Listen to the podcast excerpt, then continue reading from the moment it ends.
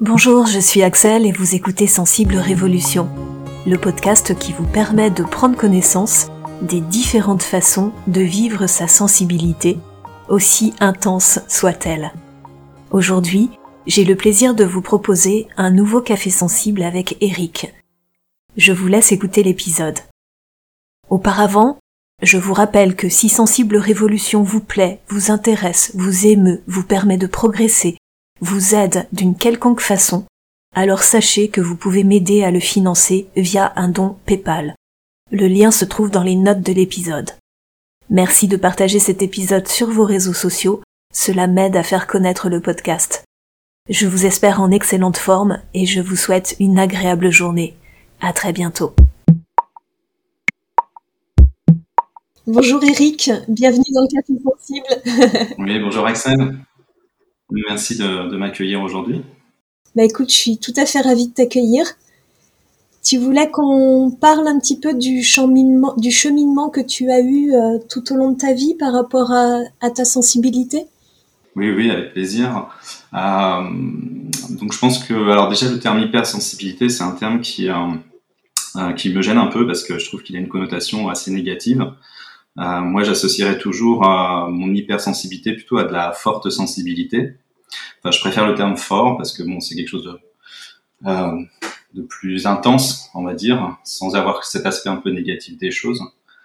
Et, euh, et c'est vrai que cette forte sensibilité, elle a, elle a beaucoup varié tout au long de ma vie, euh, avec différentes phases. Je vais avoir tendance à dire, c'est quand j'étais plutôt enfant je pense que quand on est enfant, on est plutôt dans, dans la phase un petit peu où on assume sa forte sensibilité puisqu'on est sans filtre.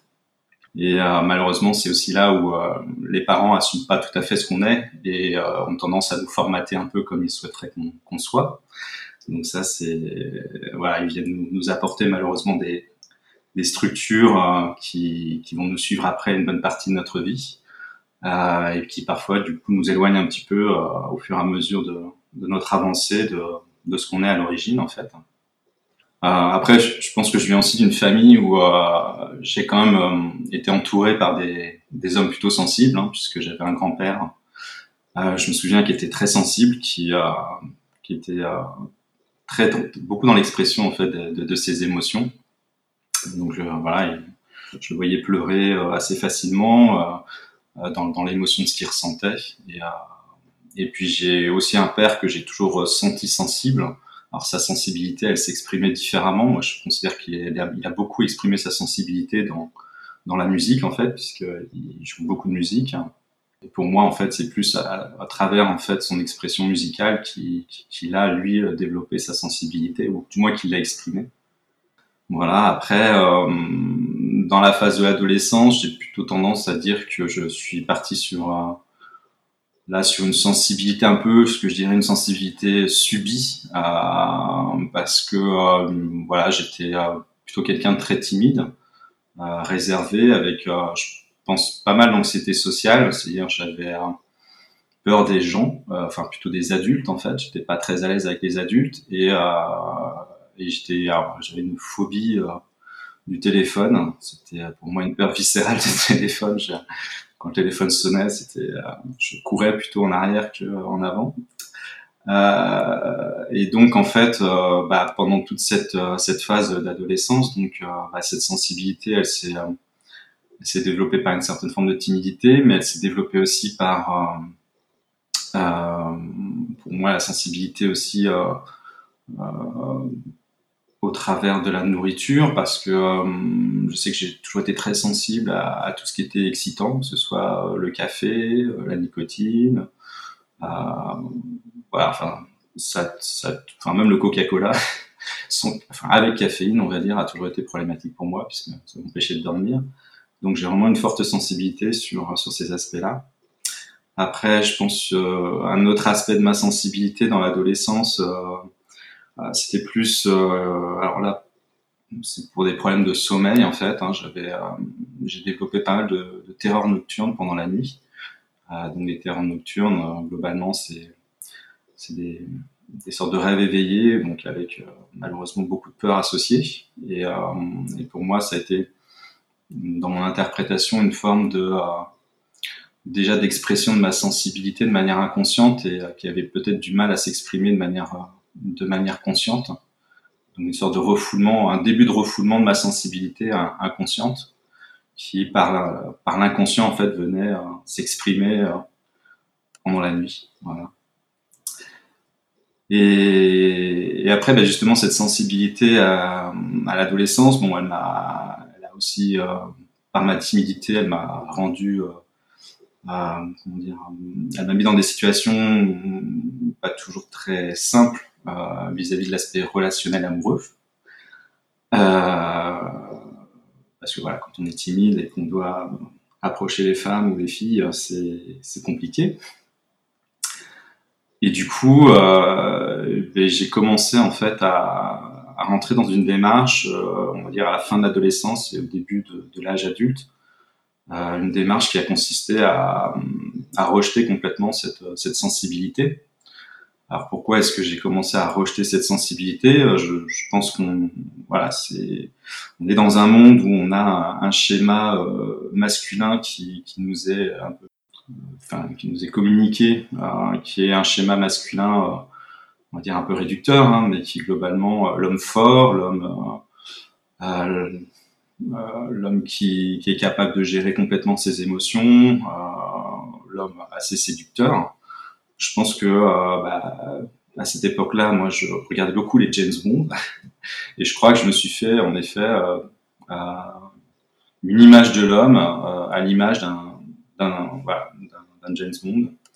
Et je pense que j'ai commencé à développer en moi le souhait de ressembler à ce type de, référence masculine.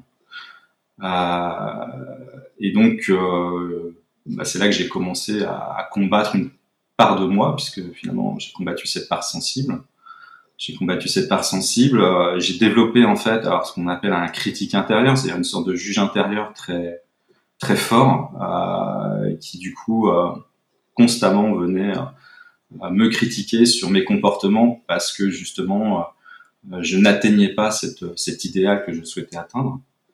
Euh, et donc plus le critique était présent et plus bah, ça me dévalorisait et en fait plus je me perdais finalement dans cette dans cette démarche et plus bah, je perdais confiance en moi et plus du coup le critique était intense dans sa volonté de reprendre confiance en moi, d'être quelqu'un de confiant. Et en fait, c'était un cercle vicieux et, euh, et, un cercle vicieux dans lequel j'étais rentré et qui du coup m'éloignait complètement de, euh, bah, de, de, ce que j'étais, en particulier de la part sensible que j'avais. Après, euh, euh je sais aussi que ce qui n'a pas été évident non plus à un moment donné pour accepter cette sensibilité, c'est euh, qu'on associe beaucoup la sensibilité aujourd'hui à, à, quelque chose de féminin ou chez l'homme à, l'homosexualité en fait. Et en effet, pendant ma, le début de ma vie d'adulte, euh, j'ai pu avoir à la fois des sollicitations d'homosexuels et j'ai pu aussi euh, globalement avoir des amis qui m'ont fait me poser la question par rapport à ma sexualité. Et ça a été, euh, ça a été très dur pour moi puisque en fait, je me suis toujours senti complètement hétérosexuel. Il y avait aucun souci là-dedans. Et, et, le fait que des personnes viennent se, me mettre face à cette question-là, alors pour moi c'était quelque chose de, de naturel et, de clair. Euh, bah du coup, ça m'a encore plus poussé à, à, rejeter cette sensibilité en me disant bah euh, si je dois être quelqu'un d'hétérosexuel et attirer des femmes, obligatoirement, euh, je dois mettre de côté cette part sensible parce que euh, cette part sensible, quand les personnes la voient, l'associe à l'homosexualité. Donc c'était un, un, rapprochement, on va dire, peut-être très, un raccourci euh, qui était peut-être pas très bon, mais en tout cas, voilà, j'ai, euh, je suis malheureusement parti dans cette, dans cette vision des choses. Et euh, qui a fait que voilà petit à petit euh, j'ai complètement mis de côté ma, ma sensibilité pour euh, pour aller vers un idéal voilà qui aujourd'hui n'est pas ce que je suis. Et comment tu as fait en fait? Comment comment concrètement ça s'est manifesté ce rejet de ta sensibilité? Euh, Comment ça s'est manifesté? Euh, bah Justement par la mise en place d'un critique intérieur. Alors, je ne sais pas si tu, si tu vois un petit peu le sens du critique intérieur. Pour moi, c'est... J'ai fait un peu de post sur le sujet. voilà, j'ai développé en fait une autre, une autre part de moi qui s'est, qui s'est mise en place et, et qui est venue finalement au quotidien réajuster ma personnalité euh, bah, par des critiques constantes de, de ce que de, des comportements que j'avais. Donc en fait, euh, euh, je dirais que ça s'est fait presque inconsciemment puisque c'est aussi la raison pour laquelle j'ai j'ai réagi assez tardivement sur la prise de conscience de, de, de ce vers quoi j'allais et qui n'était pas ce que j'étais. c'est parce que ça s'est mis en place de manière sous-jacente et, insidieuse euh, et que globalement, voilà, de manière très inconsciente, j'ai construit quelque chose qui, euh, euh, qui du coup, à chaque fois qu'il y avait une part de moi qui était dans la sensibilité, dans l'émotion, euh, voire même qui exprimait l'émotion, venait euh, venait dire mais euh, t'es un petit garçon, c'est pas bien, fais pas ci, euh, pourquoi est-ce que là tu t'exprimes comme ça, t'as pas été assez sûr de toi, euh, tu dis n'importe quoi, t'es pas assez, voilà, des, des, des, remontrances constantes sur sur mon comportement. voilà, on va dire, une part de moi qui était tout le temps dans la critique de mes actes, euh, quand du moins ils ne correspondaient pas à, cette image euh, dont on a parlé tout à l'heure de l'homme, euh, l'homme au sens marketing, je veux dire, sens marketing des choses d'aujourd'hui. Et cette stratégie, ce masque, hein, on peut appeler ça un masque, ça en était un. Tu cachais ta vraie personnalité, ta sensibilité. Est-ce que cette stratégie euh, sociale a donné les résultats que tu attendais? Est-ce que les personnes que tu as rencontrées en portant ce masque correspondaient aux personnes avec lesquelles tu voulais être?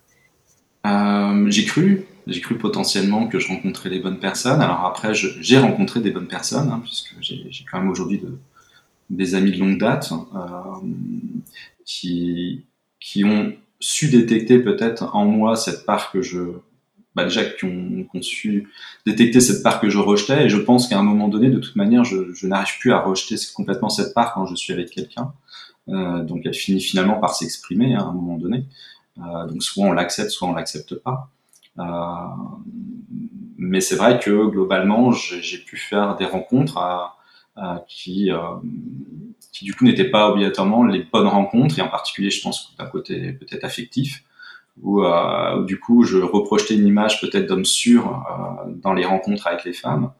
Et puis, ben, au bout d'un moment, euh, la nature, la nature reprend ses droits dans la relation, et, et ma sensibilité s'est peut-être beaucoup plus exprimée. Et, et, et, je pense que paradoxalement, alors c'est peut-être pas un hasard, mais je tombais sur des femmes qui rejetaient elles-mêmes leur sensibilité. Moi, je la ressentais en elles, c'est ce qui m'attirait, mais je pense qu'elle était aussi dans le propre rejet de leur, leur sensibilité. Alors je pense c'est pas innocent. Hein. Souvent, on rencontre des personnes qui viennent nous, nous rappeler de ce que ce qu'on a développé et ce qu'on ne développe pas, de, de, de nos parts reniées à nous-mêmes. Et, euh, et, je pense que du coup, bah, voilà, je rencontrais ces femmes-là et, et, quand ma part de sensibilité remontait, euh, bah, c'était peut-être les premières personnes à me dire que je n'étais pas homme. Alors voilà, ça a en plus alimenté mon critique intérieure puisque du coup, les retours que j'avais, c'était qu'en effet, ma sensibilité faisait que j'étais pas un homme. Euh, et donc du coup, bah, ça, ça avait tendance en plus à alimenter mon critique intérieur et à lui, confirmer qu'il fallait que je sois différent. Donc c'était un cercle vicieux, un, cercle infernal euh, qui, me faisait aller vers ce qui ne me correspondait pas du tout. Est-ce que euh, tu n'as pas euh, pensé à un moment au modèle que tu pouvais avoir euh, du côté paternel et, du côté de ton grand-père dont tu me disais tout à l'heure euh, qu'il manifestait ses émotions est-ce que, est que ça ne t'a pas inspiré? Hmm, Alors, je pense que la référence de mon grand-père aurait pu m'inspirer. Euh, je pense que j'étais plus sur la référence de mon père, euh, qui était plus mon inspiration. Euh, alors malheureusement, mon père a été euh, très pris dans son travail, donc il était très peu présent euh, lors de mon éducation, euh, enfin l'éducation lorsque j'étais enfant et adolescent. Euh, donc j'ai eu, c'est vrai, une, une, du coup une éducation très féminine, d'autant plus que j'ai deux sœurs, donc voilà, j'étais dans un milieu très féminin. Euh, et j'aurais tendance à dire aussi peut-être un peu castrateur. donc du coup, j'avais peut-être besoin en effet d'une référence masculine, pas obligatoirement d'une référence masculine dans le sens de l'image masculine telle qu'on la véhicule, hein, mais au moins d'avoir une référence masculine qui puisse asseoir à un moment donné une certaine forme de, référence, euh, même si cette référence est justement avec euh, cette sensibilité, ça m'aurait permis peut-être de, de, mieux accepter euh, tout ça. Et je pense aussi que le fait que mon père soit peu présent fait que j'étais du coup dans une famille, on disait un peu matriarcale, et, du coup, j'ai vu aussi euh, un père plutôt absent euh, dans la référence euh, familiale, dans aussi l'affirmation de l'homme dans la famille.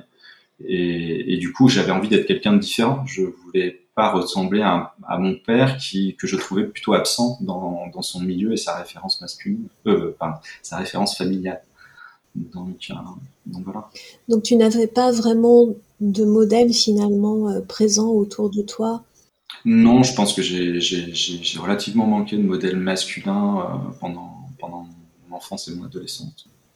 Dans tes relations, tu m'expliquais tout à l'heure que tu as, comme tu cachais toi ta sensibilité en début de, au, au, moment de la rencontre, tu es tombé sur des femmes qui elles-mêmes rejetaient leur part sensible et qui ont rejeté ta sensibilité une fois que tu l'as montrée. Comment tu t'es senti euh, face à ça, face à ce rejet extérieur de ta sensibilité? Est-ce que c'est ça qui t'a dit que peut-être tu n'étais, qui t'a, fait penser que peut-être tu n'étais pas sur la bonne voie, que c'était pas la bonne façon de faire?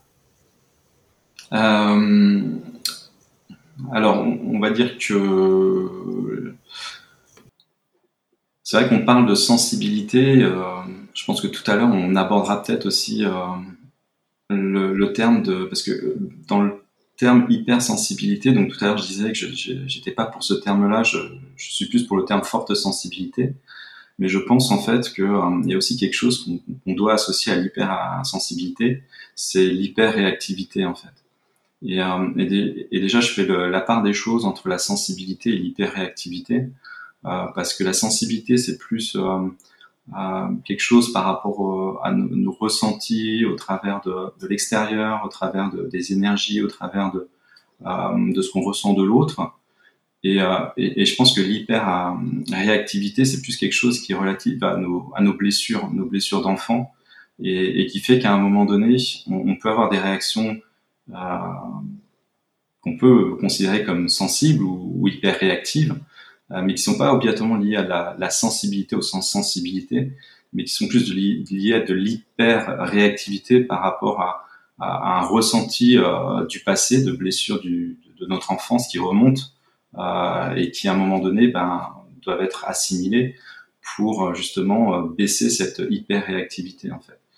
Et, euh, et c'est pour ça, je pense aussi que dans les relations que j'avais, j'avais les, deux parts en fait, hein, c'est-à-dire à la fois la part sensible et aussi la part hyper réactive euh, liée à des blessures, enfin à une blessure plutôt euh, enfantine, on va dire, qui s'exprimait aussi euh, au travers de la relation. Euh, et, par rapport justement aux, réactions, euh, aux réactions de rejet en fait des personnes, des femmes en fait que, j'ai pu rencontrer, je pense que euh, ces réactions m'ont pas obligatoirement tout de suite fait prendre conscience du fait que moi-même j'étais dans le rejet de ce que j'étais en fait. Je pense qu'il a fallu euh, quelques événements relativement difficiles dans ma vie pour à un moment donné euh, que je ne puisse pas faire autrement que, euh, d'affronter euh, un certain nombre de choses et qu'au travers de, du fait d'affronter ces choses-là, je, bah, je, prenne conscience d'un certain nombre d'éléments dont, dont, je ne prenais pas conscience jusqu'à présent. Il a fallu quand même des éléments déclencheurs, malheureusement des éléments déclencheurs relativement forts. C'est souvent le cas. C'est souvent, euh, euh, enfin, on a tous et toutes ça en commun. Le fait que à un moment de notre vie, on a vécu des événements des traumatismes, euh, des événements douloureux, euh, des épuisements professionnels, des harcèlements, euh, des maladies, des blessures d'enfance qui sont réactivées, voilà, dans le présent. Et ce sont souvent ces événements douloureux qui font que on va changer, on va prendre conscience que on ne peut plus continuer comme ça et on va prendre conscience qu'on a besoin d'être entier, de ne pas rejeter notre part sensible ni notre part d'ombre. Ouais, j'avais compris au départ que tu avais fait ce choix de renier ta sensibilité de manière consciente, mais en fait, ce choix, il était inconscient. Ben, il était conscient et inconscient, en fait. C'est-à-dire que euh, je pense que il y a une part de moi quand même qui avait conscience que je, mettais ça de côté, mais je pense que la plus forte partie, elle était inconsciente. Euh, c'est-à-dire que euh, parce qu'à un moment donné, quand j'ai commencé à me dire potentiellement que euh, il fallait que j'accepte globalement cette, de manière consciente cette part-là, ben, j'ai bien vu que ça que ça allait pas se faire tout de suite parce que derrière j'avais une part inconsciente qui elle ne voulait pas. Euh, et que là, euh, ce qui est plus compliqué, c'est de venir modifier cette part inconsciente, euh, c'est-à-dire de, de, lui faire réaccepter ce qu'on est en fait. et c'est un travail qui, prend du temps de, recabler, on va dire, l'ensemble. Quand on s'est déstructuré d'une certaine façon, à un moment donné, ben, vrai que je pense que je vais cacher que je me suis peut-être déstructuré pendant plus d'une vingtaine d'années. Donc, donc, s'il faut se restructurer, c'est clair que euh, c'est pas en, en 3-4 mois que je vais me restructurer. Donc, c'est aussi un travail, un travail de tous les jours, quoi. Euh. Quand tu m'as parlé des événements douloureux que tu as pu vivre et qui ont été, euh, tu disais qu'il fallait obligatoirement un déclencheur. Euh, et du coup, est-ce que tu veux nous parler de ces événements ou c'est peut-être trop personnel? Non, non, je peux en parler parce que après, voilà, c'est principalement deux, deux, événements importants euh, dans ma vie, mais qui m'ont, du coup, qui m'ont petit à petit remis euh, dans la conscience des choses, on va dire. Euh, je, je, pense que quand je disais tout à l'heure que j'étais dans le rejet de ma sensibilité, je pense que j'étais aussi complètement dans le rejet de ma souffrance et dans le rejet de la souffrance des autres. C'est-à-dire que pour moi, toute forme de souffrance, c'était euh, c'est quelque chose que je ne voulais pas voir. C'est euh, voilà, je voulais être aveugle à la souffrance de, de tout, euh, surtout dans la dans la période la période adulte. Et, euh, et, le premier événement en fait qui, m'a fait évoluer sur ces aspects-là, c'est c'est une relation que je avec une femme pendant oui donc euh, une femme avec qui j'étais, donc qui a fait plusieurs tentatives de suicide, euh, qui est tombée dans, une dépression très profonde. Et, euh, et c'est vrai que bah, du coup ça m'a vraiment confronté au plus profond à, la souffrance de l'autre. voilà, ça s'est déroulé pendant trois mois et bon, malheureusement, à la fin des trois mois, il a fallu prendre une décision de mon côté parce que la situation était, était très compliquée, euh, d'où la nécessité d'arrêter cette relation. Euh, mais pour la première fois, en fait, j'ai, comme j'ai dû, euh, enfin, j'ai été présent pour pour cette personne-là pendant toute cette période. Euh, bah, j'ai vraiment été confronté à, à sa douleur, à tout ce qui, tout ce qu'elle subissait au plus profond d'elle-même. Et, euh, et du coup, voilà, ça, ça, ça m'a, ça m'a vraiment mis face à la notion de souffrance et aussi face au fait que euh, euh, voilà, tout parcours de vie n'est pas évident pour euh, toute personne euh, et qui et, qu'on peut pas juger cette souffrance parce que parce que c'est voilà, enfin suivant ce qu'on vit, obligatoirement, il y, a, il y, a, de la souffrance et cette souffrance, elle est, elle est présente. Donc, euh, donc voilà. Et, euh, et, ce qui s'est passé, c'est que autant j'ai pris conscience de la souffrance de l'autre, donc je l'ai beaucoup plus accueilli, euh, autant je pense que j'ai pas encore fait la démarche complètement, c'est-à-dire que j'ai fui ma propre souffrance, puisqu'à cette période-là, je, je, pense que je souffrais aussi beaucoup de la situation et, qu'en fait, bah, on pouvait pas être deux à souffrir, puisque moi j'étais là pour l'épauler. Et, et, du coup, j'ai complètement mis de côté toute ma souffrance propre et que j'ai pas voulu obligatoirement traiter non plus à l'époque. Donc une manière de, de fuir un peu cette souffrance-là, bah, c'était de, fuir par, par le sport, par, euh, par le travail, par euh, voilà, plein de, plein de choses annexes en fait. Donc, euh, donc voilà. mais ce que je voulais dire aussi, c'est que quand on est une personne sensible, je pense que toute, toute fin de relation amoureuse prend énormément de temps dans son dans sa guérison entre guillemets. En tout cas, pour moi, je sais que euh, chaque rupture n'est pas neutre et qu'il me faut beaucoup de temps parce que parce que voilà, je pense que je sais aussi que je suis quand même quelqu'un d'assez authentique dans, dans mes relations euh, et que du coup, quand on est dans l'authenticité, dans, dans, ce qu'on ressent vraiment plus profond de soi-même, euh, bah, c'est parfois difficile aussi de d'appréhender voilà les ruptures. Donc ça, c'était le premier événement. euh, le deuxième événement, donc, euh, s'est passé il y, a, à peu près 5, 5 ans, 5-6 ans. Euh, et donc voilà, cet événement, c'était là aussi dans une relation, relation amoureuse avec une personne, une personne donc avec qui voilà, je, je vivais une relation amoureuse euh, et donc on attendait un enfant et on a perdu l'enfant. Oui, donc euh, j'avais j'avais 41 ans et, donc euh, bah, c'était un âge où où je me sentais vraiment prêt à avoir cet enfant. je me sentais prêt aussi avec cette femme parce que j'étais vraiment très amoureux de cette, personne. ce qui a été dur aussi, c'est que bah, cette cette femme a décidé de me quitter deux semaines après. Euh, ça a été très, très violent.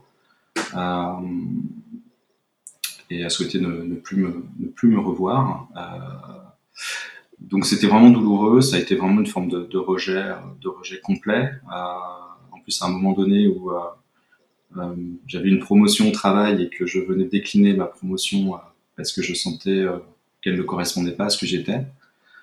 Et donc je me suis retrouvé, c'est vrai, du jour au lendemain avec voilà, beaucoup de choses en moins. Et euh, ça a été pour moi émotionnellement euh, très dur, un gros choc émotionnel. Et, euh, et derrière, en fait, il s'en est suivi bah, une, période où j'ai, comme la première fois, essayé de, de fuir un peu ma souffrance, où je me suis plongé dans le travail, à la limite du burn-out. Et puis à un moment donné, je crois que bah, soit mon corps ou mon mental euh, m'ont fait prendre conscience qu'il était temps que euh, euh, que je change un peu ma façon de voir les choses et que j'affronte ma souffrance ou mes souffrances. Et, je pense que ça a été une vague de souffrance. C'est-à-dire que je pense que tout ce que j'ai pu cacher au plus profond de moi-même, enfin renier, mettre, comment dirais-je, cacher, bah, tout est ressorti. Euh, donc c'est pour ça qu'aujourd'hui je parle d'hypersensibilité en termes d'hyperréactivité, puisque je pense qu'il y a une part de moi aussi qui est hyper réactif de par toute cette souffrance qui est remontée, euh, que je suis en train d'assimiler. Après, euh, voilà, c'est une démarche qui prend du temps. mais j'ai aussi retrouvé, je pense, ma sensibilité, parce que justement, j'ai pu lâcher un peu euh, ce qu'on appelle euh, à la fois ma structure d'ego, mais euh, tout, mon renforcement psychologique et musculaire pour, et physique pour éviter justement que ces souffrances remontent. Tout ça, j'ai mis tout ça à plat. enfin, j'ai enlevé tout ça et ça a aussi fait remonter, je, je pense, une part de ma sensibilité d'enfant, celle que j'assumais enfant, voilà, qui, aujourd'hui s'assume beaucoup plus. Euh, et, qui fait que que du coup j'ai appris à me redécouvrir. j'ai appris à me redécouvrir et il y a aussi un événement je vais parler de choses plus positives, c'est que j'ai décidé en fait à un moment donné de, quitter mon travail pour partir faire un tour du monde. J'avais vraiment besoin de de faire un break, euh, de me recentrer, de, de, me redécouvrir, euh, de reprendre, je pense, une certaine forme de confiance et d'estime en ce que j'étais. Et, euh, et, donc je suis parti voyager pendant, pendant un an un peu partout dans le monde. Et, en fait, ce voyage, il a été très bénéfique. J'y attendais pas grand chose. J'avais vraiment besoin. Euh, je ne m'étais pas fixé d'objectif. J'avais juste besoin de me retrouver, en fait. Et, euh, je pense qu'il m'a permis, euh,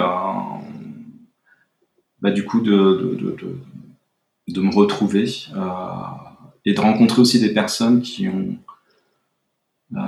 qui m'ont accueilli dans ce que j'étais, puisque comme je me retrouvais, du coup, je rencontrais des personnes qui peut-être des personnes dans la sensibilité aussi, des personnes qui acceptaient ma sensibilité. ça a été un voyage aussi un peu spirituel. J'ai rencontré des, des personnes euh, aussi euh, importantes d'un point de vue spirituel. Euh, et, et du coup, euh, oui, ça m'a fait, ça m'a fait évoluer, euh, évoluer euh, grandement, je pense.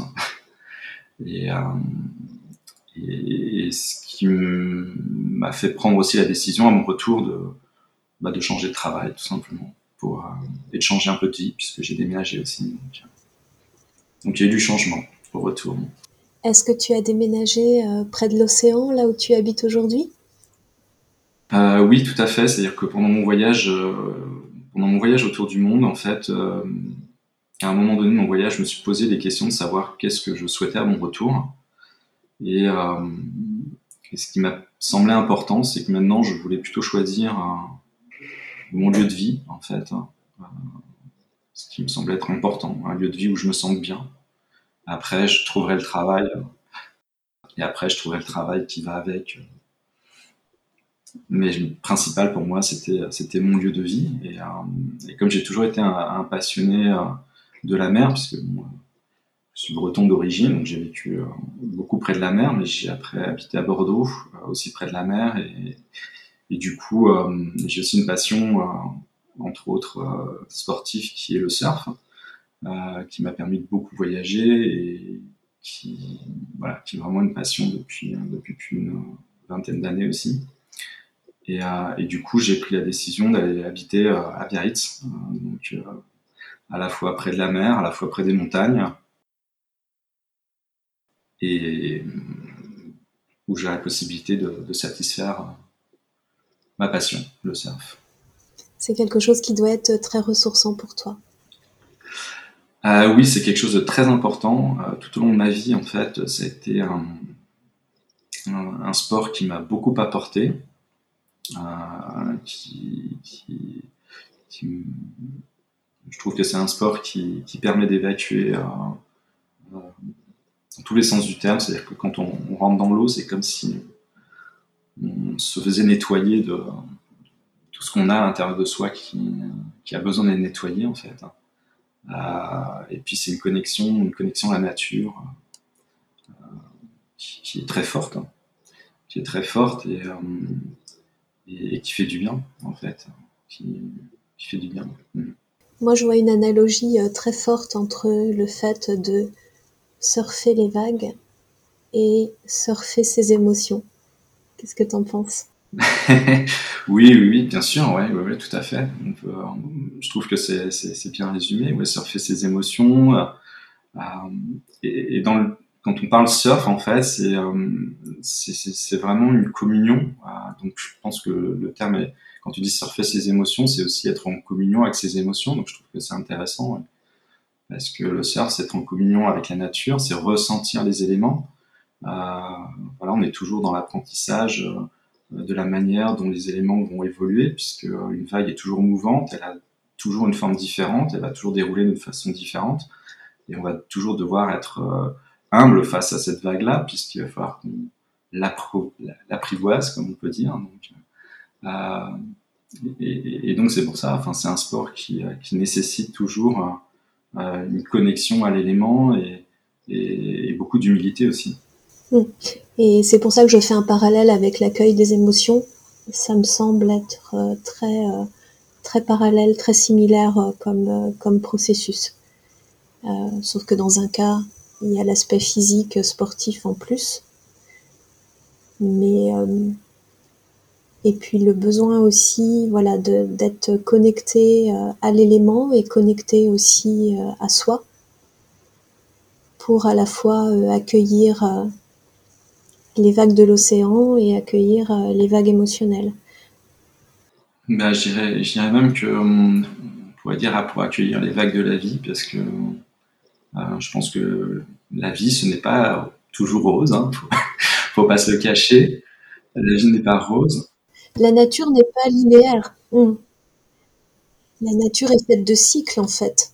Tout à fait, exactement. Et, euh, ces cycles-là, ben, à un moment donné, je pense que plus on est proche de soi-même et je pense que plus on, est fort aussi pour affronter euh, les différentes vagues de la vie et, plus on est loin de soi-même et plus au contraire euh, on est face à, la difficulté de tout ça. Euh, tu me parlais tout à l'heure de l'hyperréactivité.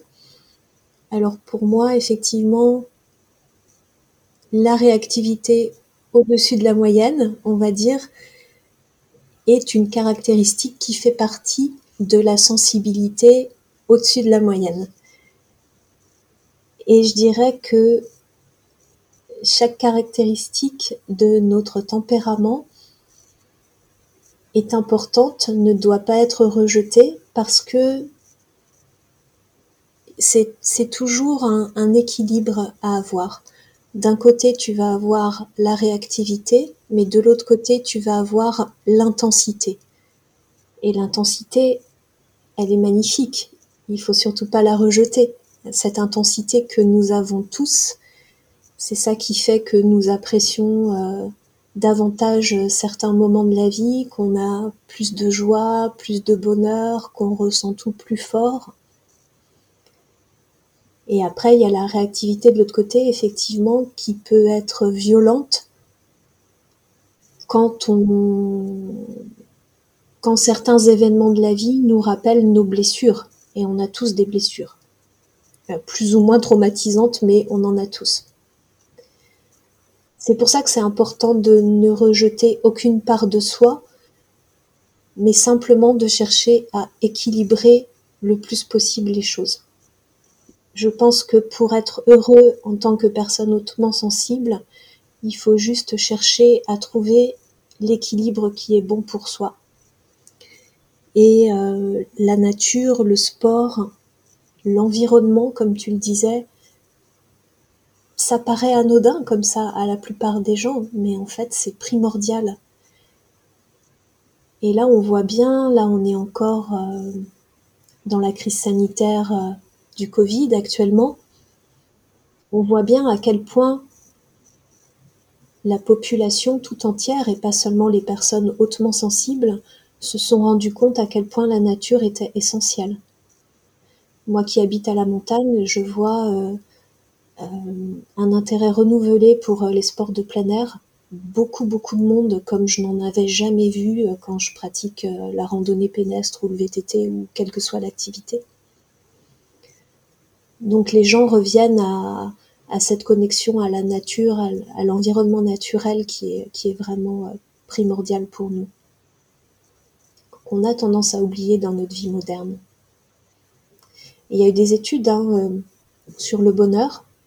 J'écoutais il y a peu un, économiste spécialisé dans le bonheur euh, qui faisait justement un lien très net entre le lieu de vie proche de la, le plus proche possible de la nature et le bonheur.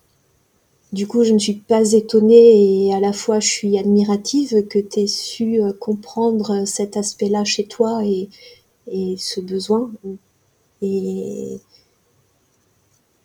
et, le combler. c'est important. Euh, est-ce que tu veux nous parler euh, de la profession qui était la tienne et de ce vers quoi tu vas aujourd'hui?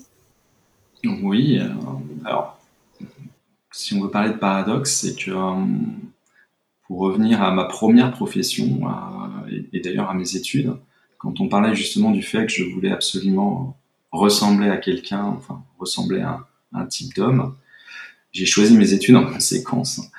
Euh, c'est-à-dire que euh, comme j'étais timide, que euh, je voulais être plus séducteur, plus, enfin voilà, j'ai été vers des études commerciales, hein, puisque quoi, de mieux que d'être un bon commercial pour bien parler et, d'être un peu dans la séduction. donc du coup, voilà, je suis parti dans, faire une étude de com, enfin une, étude, une école de commerce voilà, pour des études commerciales. J'ai commencé un poste de commercial jusqu'à ce qu'au bout de 4-5 ans, ce soit plus possible pour moi parce que je me violentais trop par rapport à ce que j'étais. Euh, donc j'ai décidé euh, de, de, me réorienter et là j'ai pris l'inverse. Hein, je suis parti dans, dans, la finance, le contrôle de gestion plus particulièrement, où là aussi c'est un, un, secteur certes où je me sentais plus apaisé, mais, mais j'étais pas non plus euh, voilà, je me sentais pas non plus euh, moi-même. Enfin voilà, peut-être un peu trop cartésien. Euh, et j'ai quand même travaillé dans, ce milieu-là pendant une vingtaine d'années. Euh, mais je voilà, je me suis jamais vraiment senti complètement épanoui dans, mon travail. je pense que mon travail m'a beaucoup permis justement de euh, de ne pas penser à certaines choses, d'évacuer euh, certaines, comme je disais euh, précédemment, la, souffrance. C'était, me permettait de me mettre un masque en fait sur, sur tout ce que je ne voulais pas voir. Et, le milieu de l'entreprise, c'est pas non plus un milieu qui, qui m'a transcendé parce que je me suis jamais vraiment senti à ma place dans le milieu de l'entreprise. Je, trouvais qu'il y avait trop de jeux de pouvoir. Euh, et quand je disais par exemple que j'avais euh, décliné une, promotion, c'est que j'arrivais à un niveau où je, je savais que j'allais, que ça n'allait plus correspondre à, à, ce que je suis, parce que je pourrais plus être authentique comme je, comme je devrais l'être, et que autour de moi, il y aurait pas assez de bienveillance et voilà des jeux de pouvoir qui pour moi ne, n'était pas compatible avec ce que j'étais. Euh, donc du coup, j'ai, j'ai, euh, bah, je me suis posé beaucoup de questions, hein, mais de toute façon, je me suis toujours posé beaucoup de questions euh, sur le fait de continuer à faire ce que je faisais pendant toute ma vie professionnelle. Au final, combien de fois j'ai voulu partir ou changer, mais jamais eu le courage de le faire. Peut-être comme beaucoup de personnes, hein, c'est pas évident. voilà. Et, euh, et, je crois que ce qui m'a, enfin le premier élément un petit peu déclencheur, c'est euh, qu'à un moment donné, j'ai voilà, j'ai pris la décision de faire un bilan de compétences euh, justement peu de temps après euh, la perte de, de mon enfant. Euh, et ce bilan de compétences, en fait, je suis tombé sur une personne extraordinaire euh, qui, l'a abordé d'une manière très psychologue et, plein de bienveillance. Et euh, voilà, ça a permis de déjà de mettre en évidence, voilà, le fameux test euh, MTBI, enfin il me semble que c'est ça. Euh, et ça a mis en évidence que j'étais une personne plutôt INFP, donc une personne plutôt dans bah, dans l'intuition, euh, plutôt introvertie, plutôt dans, dans le sentiment, dans, le sentimental. ça a permis de mettre en évidence, bon, les, a priori c'est une tranche de, de, personnes qui représentent que 2% de la population des hommes, donc c'est ça a permis de voir aussi que j'étais quand même, c'est vrai, différent déjà des autres hommes. Donc aussi finalement me, me faire prendre conscience que bah, il fallait que j'accepte cette différence. Hein, c'était ce que j'étais. Voilà.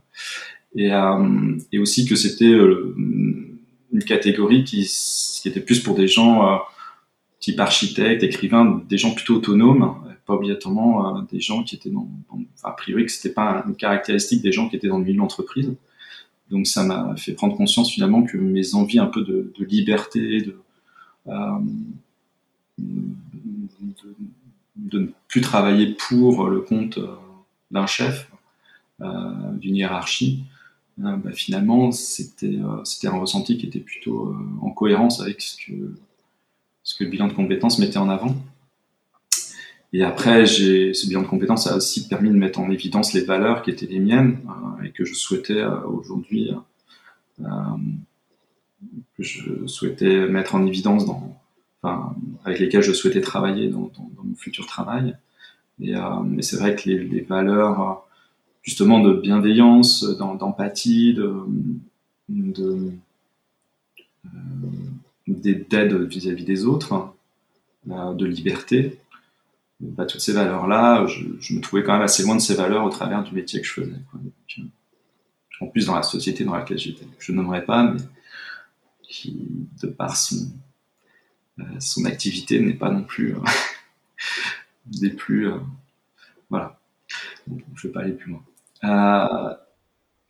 donc du coup, du coup, voilà, c'est un petit peu grâce à ce bilan de compétences déjà que ce bilan de compétences a mis en évidence que bah, je, là aussi, je me mentais à moi-même dans, dans, dans, le parcours professionnel et, dans le travail que je faisais.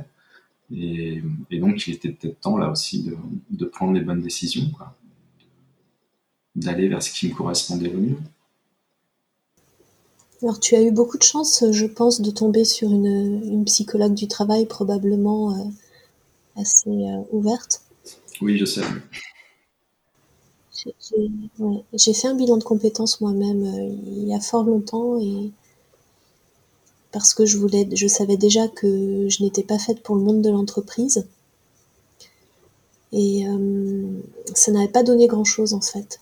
Je, cherchais un métier en rapport avec euh, travailler en plein air dans la nature, donc garde forestier, agriculteur biologique, enfin je cherchais un métier voilà pour travailler en extérieur.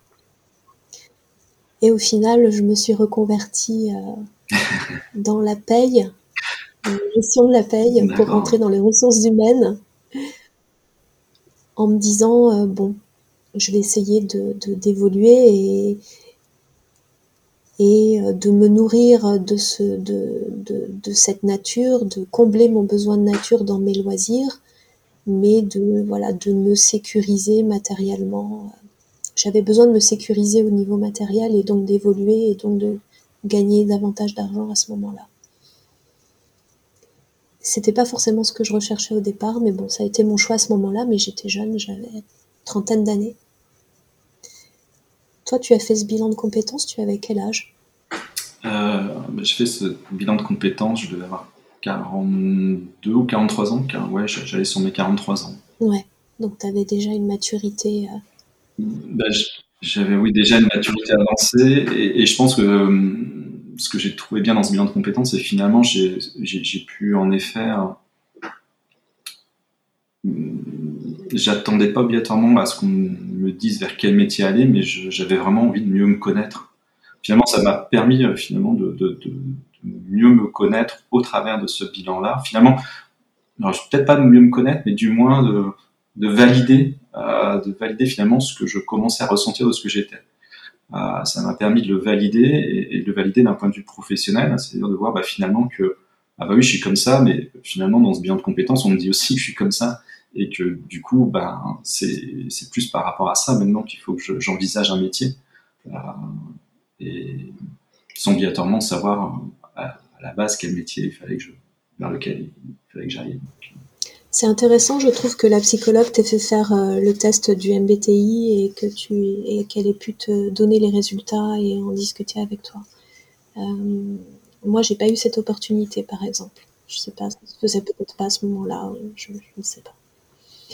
Et alors, est-ce que tu veux nous parler de, la voie professionnelle que tu as choisie désormais? C'est trop tôt. Non, non, on va, on va, on va en parler, il n'y a, aucun souci.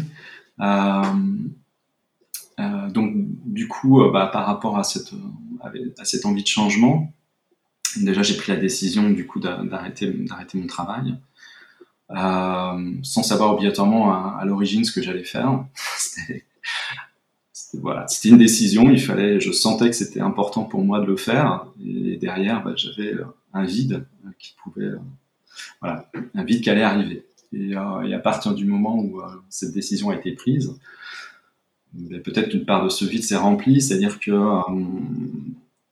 euh, justement à la période que j'ai expliqué, la période un petit peu difficile de la perte de mon enfant, à cette période-là, j'avais décidé de, m'intéresser à ce que j'appelle une forme de passion, euh, qui est euh, le feng shui traditionnel chinois en fait.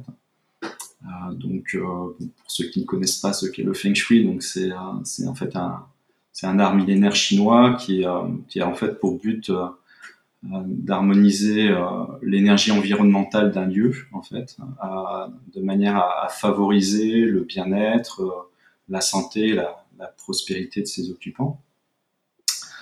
bon, ça c'est résumé, hein, peut-être que j'en parlerai un peu plus tout à l'heure, mais mais tout ça pour dire que voilà, c'est quelque chose qui m'a passionné. Pourquoi? Euh, bah, Comme quoi, il n'y a, jamais vraiment de hasard. Euh, quand j'étais, je me souviens quand j'étais enfant, euh, aux grandes dames de mes parents. Je passais mon temps à changer euh, les meubles, le lit de place tout le temps en fait. Je le faisais même dans le salon et la salle à manger de mes parents. Ils revenaient, le salon avait changé complètement de, disposition. Et je pense que voilà, c'était quelque chose qui était important pour moi enfant, et je pense que j'avais déjà une sensibilité à l'environnement. Euh, que voilà, qui, qui, faisait partie de moi, je, je pense. Hein, parce que je pense pas que tous les enfants fassent ça.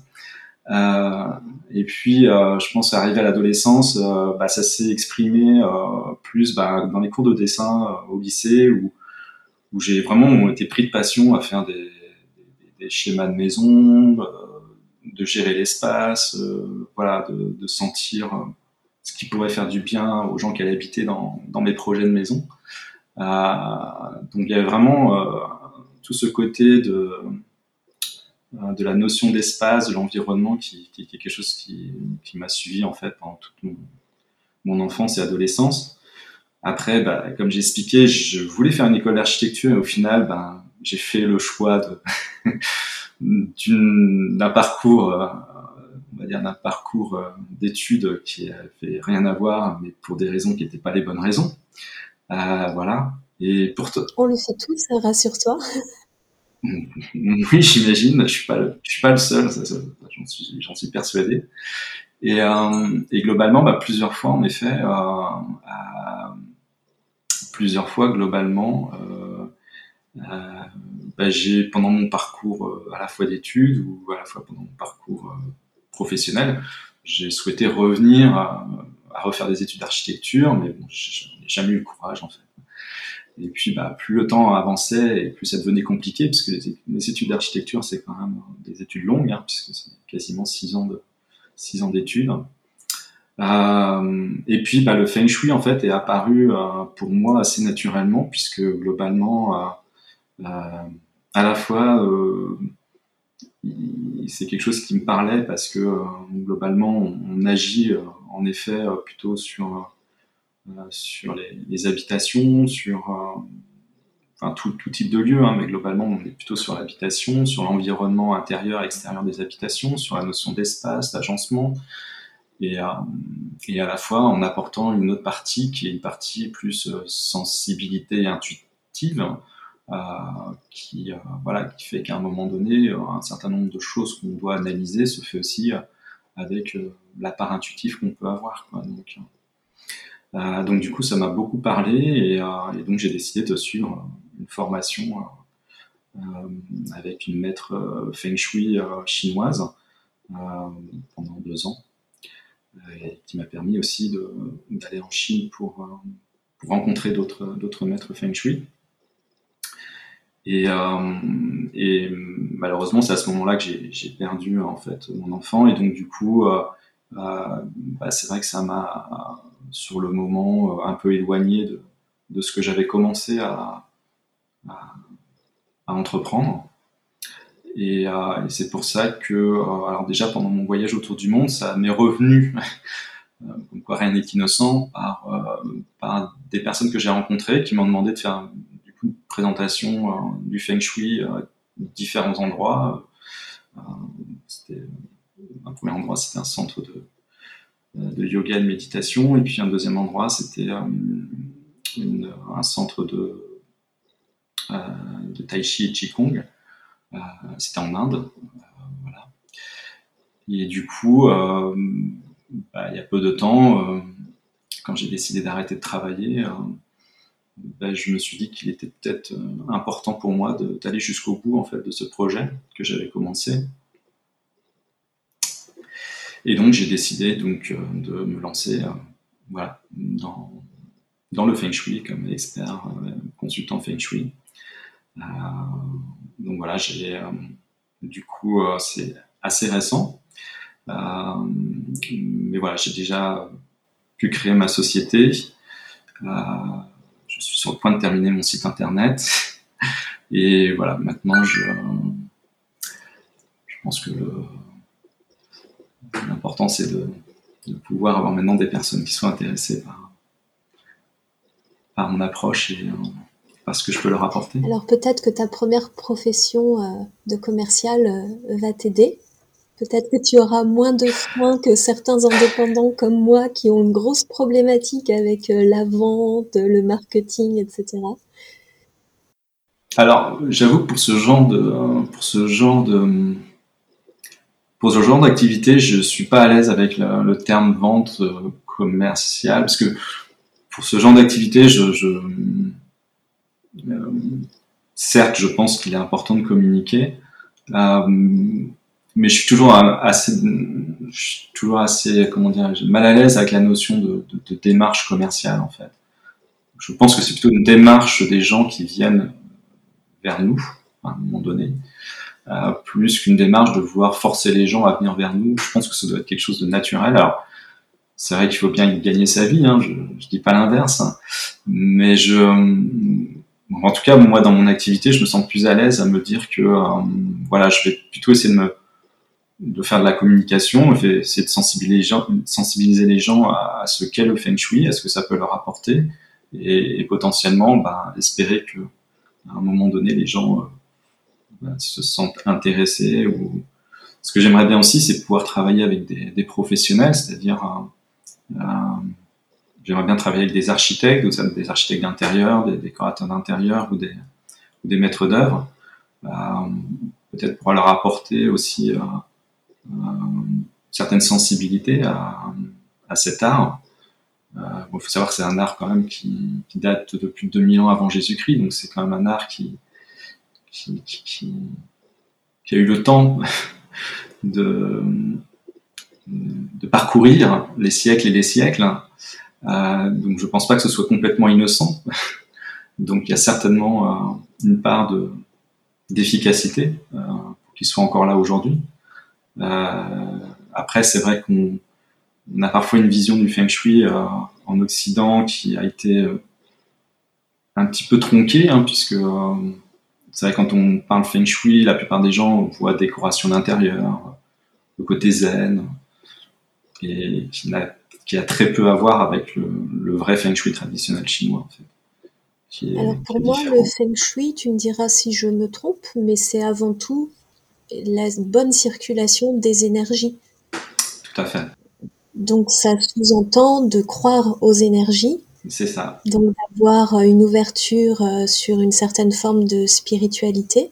Mm-hmm. Est-ce que tu avais cette ouverture-là dans ton environnement familial ou est-ce que ça t'est venu naturellement au fil des ans et de ton expérience? Alors, je n'ai jamais eu un vrai, enfin, je n'ai jamais eu en fait euh, cette ouverture vis-à-vis de ma famille ce qui n'a pas toujours été très simple, hein, puisque globalement, même encore aujourd'hui, hein, euh, j'ai cette ouverture, moi, euh, à cette sensibilité, euh, sensibilité des énergies, mais j'ai pas un référentiel familial qui, qui aujourd'hui me, porte déjà dans, ma voix et qui comprend tout le temps obligatoirement cette notion de sensibilité aux énergies. Mais pour moi, je pense que c'est arrivé assez rapidement. Et c'est arrivé assez rapidement puisque je pense qu'avec tous les problèmes de sommeil que j'ai eu en fait, hein, euh, toutes ces notions de terreur nocturne, en fait, euh, bah, ça, a ouvert à certaines choses qui, m'ont, qui à un, moment, donné fait m'intéresser, on va dire, à, tout ce qui est du domaine de l'invisible, on va dire. Les énergies font partie aujourd'hui de l'invisible et de ce qui est susceptible de nous d'agir sur nous au travers de cet invisible. D'accord, c'est par là que tu as fait le lien en fait. Mm. Ouais, ouais, principalement, c'est là où ça a commencé. D'accord. Et tu vas t'adresser à quel type de public euh, Est-ce que j'ai l'impression que c'est plutôt des particuliers, mais est-ce que ça pourrait être des entreprises? Voilà, en fait, euh, euh, aujourd'hui, je m'adresse à, trois types de publics. Hein, euh, au public particulier, bien entendu, mais également professionnel. Donc, quand je dis professionnel, ça peut être ce que je disais précédemment, c'est-à-dire potentiellement des professionnels déjà dans le bâtiment qui seraient sollicités par des clients sur des approches feng shui, ce qui, voilà, je trouve que c'est très intéressant dès le démarrage lorsqu'on construit une maison, d'avoir une approche euh, qui permette d'intégrer le feng shui, puisque c'est une approche qui va permettre d'éviter de, faire des erreurs qui potentiellement peuvent euh, apporter des conséquences énergétiques euh, bah, sur, sur une période assez longue, puisqu'on reste quand même très longtemps dans notre maison. et parfois, c'est pas grand-chose, hein, c'est des ajustements, mais ça permet de ne pas faire un certain nombre d'erreurs dès le démarrage. Et c'est vrai qu'aujourd'hui, ben, il n'y a pas obligatoirement beaucoup d'architectes euh, qui ont cette sensibilité-là. Euh. Et d'ailleurs, je suis pas sûr qu'ils aient à avoir cette sensibilité-là. C'est aussi pour ça que mon objectif, ça serait de travailler avec eux pour leur apporter un complément euh, par rapport à la sensibilité que, que je peux avoir de mon côté et, aussi par rapport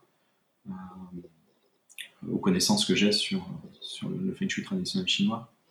Et après, euh, bien entendu, on peut aussi agir sur euh, les professionnels, hein, c'est-à-dire une personne qui a un commerce et qui veut là aussi que son commerce soit agencé d'une manière efficace, énergétiquement parlant.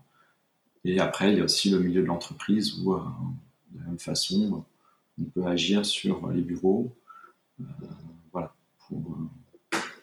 on a aussi une approche euh, Je ne sais pas si les grandes entreprises auraient cette ouverture euh, suffisante euh, vers ce domaine-là et cette, cette volonté.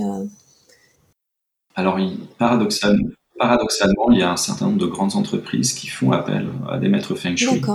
Ça ne, ça ne se sait pas vraiment publiquement, je pense, parce que peut-être que ce n'est pas un souhait obligatoirement de vouloir communiquer sur ce sujet-là, mais un certain nombre aujourd'hui de, de sièges sociaux ou d'endroits euh, sont parfois euh, font appel parfois à des maîtres feng shui pour, pour leur configuration. En fait. Non, c'est plutôt une bonne chose. Ça veut dire qu'il y a quand même des entreprises qui se soucient du bien-être euh, de leur personnel. Oui, il y en a quelques-unes. Ou alors du bien-être de leurs finances, puisqu'il faut savoir aussi que. Ah ben, ça marche ensemble. Hein. Mm. On parle de, prospérité, en fait. Hein. Mm. Donc, prospérité, c'est dans tous les sens du terme. Ça peut être prospérité financière, amoureuse, si c'est le point d'entrée pour aller vers du mieux-être des personnes derrière, et eh ben euh, voilà, c'est très bien, tant mieux. Mm-hmm. L'essentiel, c'est la finalité, euh, les retombées positives qu'il va y avoir. Et ça me semble intéressant, effectivement, les commerçants et, et, notamment le public que tu pourrais toucher, c'est tous les commerçants qui sont dans le bien-être de manière générale.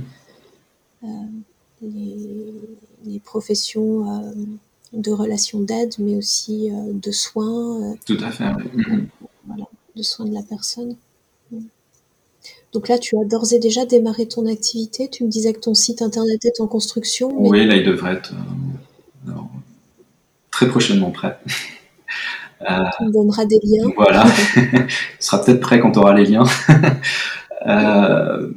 oui, voilà. Donc, donc maintenant, bah, bien entendu, hein, c'est tout comme démarrage, enfin, euh, tout, démarrage nécessite à un moment donné, voilà, de, commencer à avoir un, panel, une base de clients, un panel de clients. Donc, voilà, tout est à faire hein, entre guillemets. Pour l'instant, c'est juste le lancement. Et après, voilà, c'est on va croiser les doigts. Ouais. Alors, j'ai quand même envie de te conseiller d'écouter un podcast que j'ai fait en début d'année. D'accord. Sur la relation à l'argent. ah oui, j'en ai entendu parler, oui. Voilà, parce que euh, je pense qu'en tant que personne hautement sensible, c'est quelque chose. Ça va être un point sensible justement pour toi Mhm. euh, dans ton activité d'indépendant. Et peut-être que tu feras certaines prises de conscience et que tu éviteras euh, certaines des erreurs que j'ai commises moi. Euh, voilà, donc je te laisse la surprise, mais voilà, je te recommande ce podcast sur la relation à l'argent ben, j'ai dû faire au, au mois de janvier, je crois. D'accord. Bah, j'en profite justement pour, euh, parce que je pense que dans toute l'évolution que j'ai pu avoir ces dernières années, je pense que la relation à l'argent aussi, euh, ma relation à l'argent a changé, euh, dans le sens où, où le- les choix que je fais aussi, ça, je, je sais que ces choix-là vont, vont certainement m'apporter un changement de vie euh, financière, on va dire. Euh, mais que j'accepte totalement aujourd'hui. Je pense que euh, le fait de voyager aussi m'a fait prendre conscience que euh, le bonheur n'était pas que dans le matériel euh, et que euh, voire même j'ai plutôt trouvé du bonheur chez les gens qui n'avaient pas tant que ça au niveau matériel et, euh, donc du coup une, vision euh, différente de la vie aujourd'hui euh, de la société dans laquelle on est et, du fait qu'aujourd'hui euh, ben, on peut bien entendu il faut un minimum pour vivre mais qu'on n'a pas besoin d'un maximum c'est-à-dire qu'avec un minimum on peut très bien vivre et je pense que même si chacun vivait avec euh, certaines ambitions limitées euh, financièrement parlant, peut-être que tout le monde vivrait un peu mieux de manière globale. Alors, euh, c'est justement parce que tu es dans cet état d'esprit-là que je t'invite à écouter ce podcast. D'accord. ok. Tu comprendras en l'ayant écouté. Ben, je, je l'écouterai. Parce qu'il y a aussi, il y a aussi une dangerosité à penser comme ça. Ouais. Euh, voilà, il y a deux, il y a deux extrêmes. Il y a effectivement ne pas être dans le mercantilisme, dans le, la recherche du gain euh, euh, en mettant ses valeurs dans sa poche, ce qui n'est absolument pas généralement, enfin le, le premier réflexe des personnes euh, hypersensibles. Les personnes hypersensibles et en particulier les personnes à haut potentiel, c'est plutôt l'inverse. Elles ont plutôt un rejet euh, de l'argent, du marketing, du commercial, etc. Et, et ça peut poser problème quand on se met à son compte. Tant qu'on est salarié, on on le réalise pas. Et si je t'en parle, c'est parce que chez moi, ça a été et c'est encore aujourd'hui une grosse problématique. Mhm. Et, et donc, ça me paraît important de conscientiser tout ça euh, quand on se lance dans une profession euh, indépendante. D'accord. Voilà, juste un petit conseil. Ok, j'écouterai ton, post- ton Indépendant, podcast euh, avec attention. Bah, écoute, Eric, ça fait à présent 1h10 que nous discutons. D'accord. Comment te sens-tu? Euh, ben, je suis passé par plein de phases différentes, hein, donc euh, entre le stress du départ, l'émotion du milieu et, euh, et puis la détente de la fin euh, pour parler de projet. Euh, euh, voilà, Ouais. ça a été euh, les montagnes russes. Mais bon, ça fait, ça fait aussi du bien de partager un certain nombre de choses. Et tu vas voir, je pense que euh, quand ça va être terminé, tu vas avoir d'autres émotions qui vont arriver, euh, d'apaisement peut-être, euh, de, ça t'aura fait du bien probablement de confier certaines choses. Ah oui, euh, d'apaisement, je, je pense que oui, il va y Et avoir puis de tu l'apaisement vas te après. réécouter, tu auras de nouveau d'autres émotions qui vont surgir. Et c'est marrant parce que même, euh, même au son de ma voix, je, je sens vers la fin une, une voix beaucoup plus apaisée qu'au démarrage. Où, euh, dans le démarrage, j'avais une voix un peu euh, angoissée, après une, une voix un peu fébrile hein, par rapport à l'émotion. Et là, sur la fin, je, je me sens dans une voix plus apaisée, plus, plus détendue. Oui, je te sens. Oui, je te sens aussi plus apaisée. Voilà. Mais euh, voilà, je pense que d'un côté ça fait du bien, mais d'un autre côté ça vide aussi beaucoup en termes euh, énergétiques justement, euh, de se confier comme ça euh, à une personne inconnue hein, finalement, et à des millions d'auditeurs. C'est ça. C'est ça. C'est surtout ça. Les millions derrière. Donc, euh, donc je te remercie pour ta confiance, pour nous avoir partagé euh, des morceaux de ta vie. Euh, Mais il est probable que je fasse des cafés sensibles à plus un an ou plus deux ans. Voilà, cette idée me trotte dans la tête. Je, voir les évolutions. Ouais, tout à Mhm. fait. Je pense que ça peut être intéressant aussi. Et je pense que tu avais encore une, montagne de choses à nous partager, mais mhm. voilà, on, gardera ça pour, pour une éventuelle prochaine fois. Je te souhaite une excellente journée. Ben écoute, je te remercie en tout cas beaucoup pour ton accueil, pour ta bienveillance et puis pour, avoir pu me laisser la possibilité d'exprimer tout ce que j'avais exprimé. Eh ben, c'était un plaisir. Je coupe l'enregistrement et on se retrouve de suite. Ok, ça marche. Salut Eric. Salut Axel.